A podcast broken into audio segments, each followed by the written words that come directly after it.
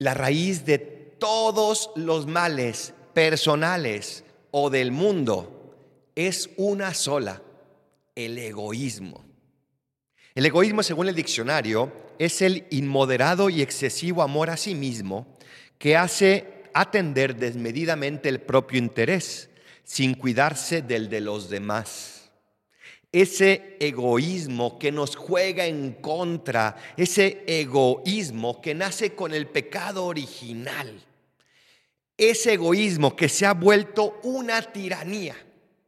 Y estamos debajo de esta tiranía del egoísmo, que está buscando desmedidamente el propio interés sin importarle el de los demás. El Evangelio del día de hoy del Hijo Pródigo refleja precisamente esto. Vamos a ver primero las características de una tiranía y vamos a ver cómo concuerdan perfectamente con la tiranía del egoísmo. La primera característica de una tiranía es la ilegitimidad, es decir, no es de acuerdo a la ley. El egoísmo no estaba de acuerdo al plan de Dios. Dios no nos creó para ser egoístas, todo lo contrario, nos creó para vivir en comunión nos creó para vivir en esa unión de la generosidad y del amor. Por eso, la tiranía del egoísmo es tiranía. Segunda característica, autoritarismo. Una tiranía no consulta, no pregunta, simplemente impone. El egoísmo no quiere consultar a nadie, no quiere tomar la opinión de nadie, simplemente quiere imponerse porque siente que Él es el que sabe, el que necesita, el que puede. Tercera característica, la injusticia. Un tirano no se fija si es justo o no es justo, basta con que le satisfaga. El egoísmo tampoco, basta con que se sienta satisfecho. Siguiente característica, represión. Un tirano no se puede mantener en el puesto sin que haya mucha gente que se revele. Asimismo pasa con el egoísmo. No puede mantenerse allí sin reprimir esos llamados de la conciencia que tenemos, esas invitaciones de los demás a abrirnos, esa invitación de Dios a ser generosos y amar. El egoísmo quiere reprimirlo y lo reprime con violencia. Y ahí viene la última característica. Una tiranía está llena de abusos. El egoísmo abusa de él mismo y abusa también de los demás. Esta tiranía nos lleva a lugares que no quisiéramos llegar. El día de hoy en el Evangelio vemos a dos personas igual de egoístas, al hijo menor y al hijo mayor. Cada uno de distinta apariencia, pero de igual fondo, igual de enfermos, igual de sometidos a esa tiranía del egoísmo. ¿Qué pasa con estos dos? Lo primero que pasa es que piensan en ellos, no en los demás. Tanto el menor como el mayor está pensando en sí mismo. Es que yo me quiero ir a disfrutar, es que yo te he servido siempre.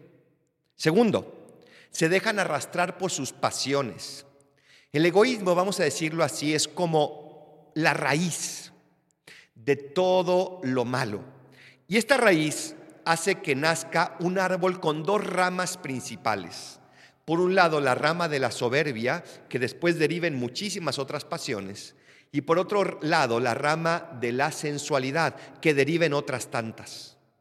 Podemos decir que el hijo mayor estaba en la rama de la soberbia y el menor el de la sensualidad los dos egoístas, los dos dominados por sus pasiones. Tercero, los dos están lejos de su padre. Uno físicamente se fue y se estaba llenando de puros placeres, se estaba dejando que ese egoísmo dominara. Pero el otro, tal vez peor, lejos emocionalmente, espiritualmente. Aparentemente estaba cumpliendo, pero por dentro estaba completamente en otro lugar. No deseaba estar ahí, pero tenía que cumplir porque él podía. Esa gran soberbia.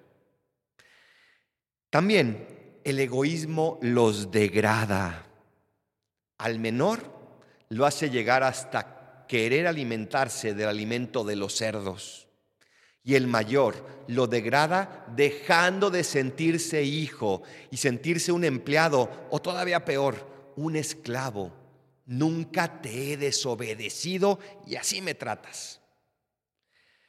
¿Con cuál de los dos te identificas más?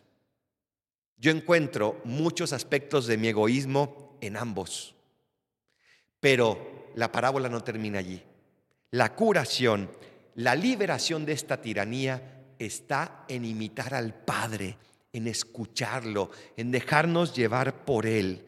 No podemos librarnos del egoísmo por nuestras propias fuerzas. Necesitamos un libertador, necesitamos un redentor. Y en esta parábola está reflejado en esta figura del Padre. ¿Qué pasa con este Padre? En primer lugar, el Padre es generoso, entrega todo a sus hijos, aun a riesgo de que lo malgasten dice la parábola, que les entregó la parte de su herencia. No solo al chico, también al grande. Él no quiere controlar, Él quiere dar libertad.